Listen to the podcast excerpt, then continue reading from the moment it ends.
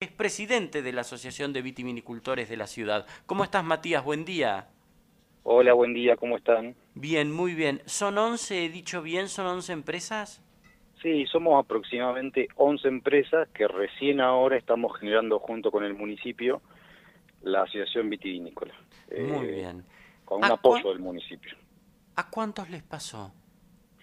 En realidad la problemática de los herbicidas hormonales no es nueva. Nosotros eh, con mi empresa personal, junto con mis hermanos que son mis socios, ya venimos con esta problemática del 2014.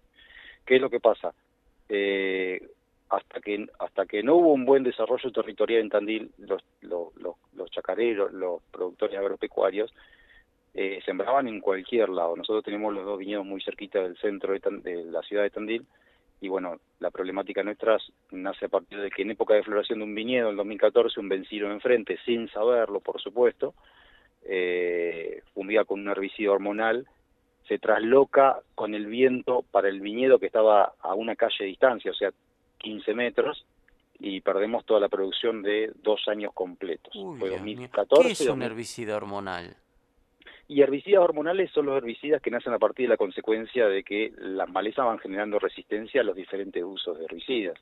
O sea, eh, yo siempre sea, son digo como más de avanzada, me querés decir. claro, exactamente. Yo siempre digo lo mismo. Eh, no estoy en contra de los herbicidas, inclusive nosotros hacemos aplicaciones con mochila, mochila, mochila manual, eh, porque realmente te, te, ayuda mucho en el momento de que hay mucha maleza. El gran problema de las malezas es que cuando resisten los herbicidas, por ejemplo el glifosato, eh, el glifosato cuando se creó, se creó para un litro por hectárea. El tema es que la maleza se vuelve resistente con los años y ya un litro por hectárea no te alcanza. Cuando ese herbicida ya no sirve, van creando las empresas eh, diferentes tipos de productos que van controlando mejor las malezas. Y ahí nacen un poco los hormonales, ¿no? que hoy por hoy se utilizan mucho. Perdóname, eh, en aquella oportunidad, porque vale el ejemplo, es muy gráfico, tú comillas, vecino aplicó, pero el viento lo trasladó a tu viñedo. ¿De qué manera lo aplicó tal que el viento provocara esto? Claro, en realidad... ¿O es inevitable? No, en realidad cuando él lo aplicó, si bien él no tenía el conocimiento y después el municipio le hizo una especie de causa y se resolvió todo, eh, cuando él aplicó, no debería haber aplicado por una cuestión lógica, yo siempre digo lo mismo. Él tenía casas cerquita, eh, y trabajar con un producto químico en una casa donde eh, es una vivienda familiar, chicos y demás, me parece que es bastante irresponsable, desde mi punto de vista, desde mi punto de vista. Y ahí entra un poco en juego toda esta buena nueva ley que se está generando junto con el municipio, que no sé si la aprobaron, si no la aprobaron, pero bueno, yo lo que digo es lo mismo, yo lo que digo es lo mismo, independientemente de los y no quiero entrar por ahí en una en una en una en una en algo que no me debería meter, ¿no? Pero independientemente del viñedo que es una planta, lo que yo siempre digo es lo mismo, che, ¿y la gente qué onda? Porque también como la observa una planta, la observa una persona. Mm. O sea que estamos hablando de algo que es muy serio, pero que de alguna forma eh, todavía no, no, no, hay una, una ley que, que, prohíba directamente el uso de herbicidas cerca de la ciudad. Cuando yo te pregunté por el hecho, vos me citaste un primer hecho del año 2014, con lo cual entiendo que esto no es algo que pasó hace una semana puntualmente, es algo que se viene dando. No, los herbicidas se usan de toda la vida.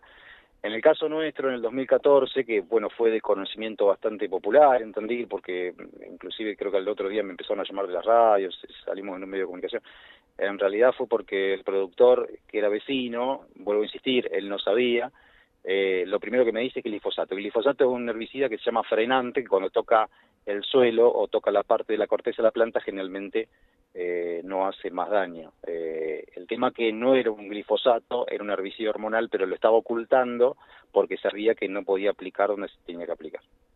Eh, gracias a Dios tenía un vecino yo que trabajaba en una empresa agropecuaria, que mejor, que fue hasta la camioneta del productor y se dio cuenta de que eran otro tipo de productos. Entonces a partir de ahí nace un poco la problemática de los herbicidas, nosotros hacemos mucho hincapié en la producción vitivinícola, no pretendo que un productor agropecuario eh, deje de sembrar eh, y, y, hacer esta, esta siembra directa que se suele hacer con, con productos químicos por la vitivinicultura, porque la vitivinicultura en realidad es algo que recién está empezando pero yo creo que por ahí los derechos de los demás terminan donde empiezan los de los nuestros, ¿no? Entonces digo, bueno, ¿por qué no trabajar en conjunto y trabajar de, de forma de forma eh, convencional, por así decirlo, eh, y, intentar que las dos producciones eh, puedan llegar a ser eh, ir, juntas, ¿no? ¿En las últimas semanas o en los últimos meses se han vuelto a dar casos?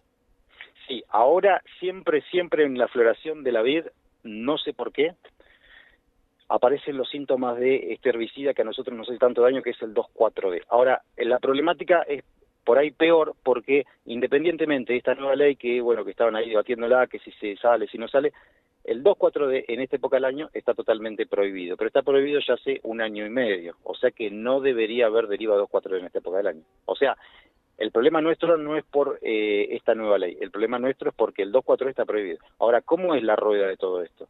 La rueda de todo esto no es el productor que lo aplica, es el productor que lo aplica, el ingeniero agrónomo que lo avala y la, empresa agropecuaria que le vende el producto. Sí, entiendo. Y entiendo que eso afecta por lo menos parcialmente las producciones. Claro, y también me pongo del lado del municipio, porque yo hablo mucho con medio ambiente, porque tengo buen trato con el municipio, y me dice, ¿cómo hacemos para, eh, para frenar a un mosquito que empieza a fumigar de noche, que ha pasado un montón de veces? Y tienen razón, ni la policía tampoco. ¿Cómo hacer para saber quién está fumigando y quién no? Entonces me parece que más que una cuestión legal es una cuestión de responsabilidad social, digo yo, porque en realidad, vuelvo a insistirte, no pasa por la planta de vid, y no quiero generar una controversia tampoco, pasa porque hay gente que también está aspirando eso y no debe ser para nada eh, saludable. Matías, muchas gracias por este contacto con la radio.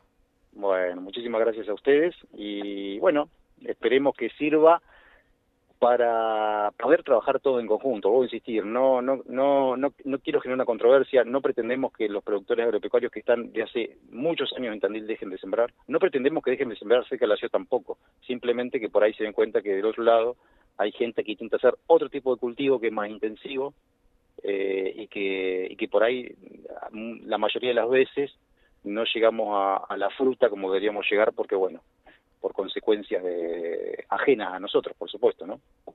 Gracias, Matías. Felices Gracias a ustedes. Felices Matías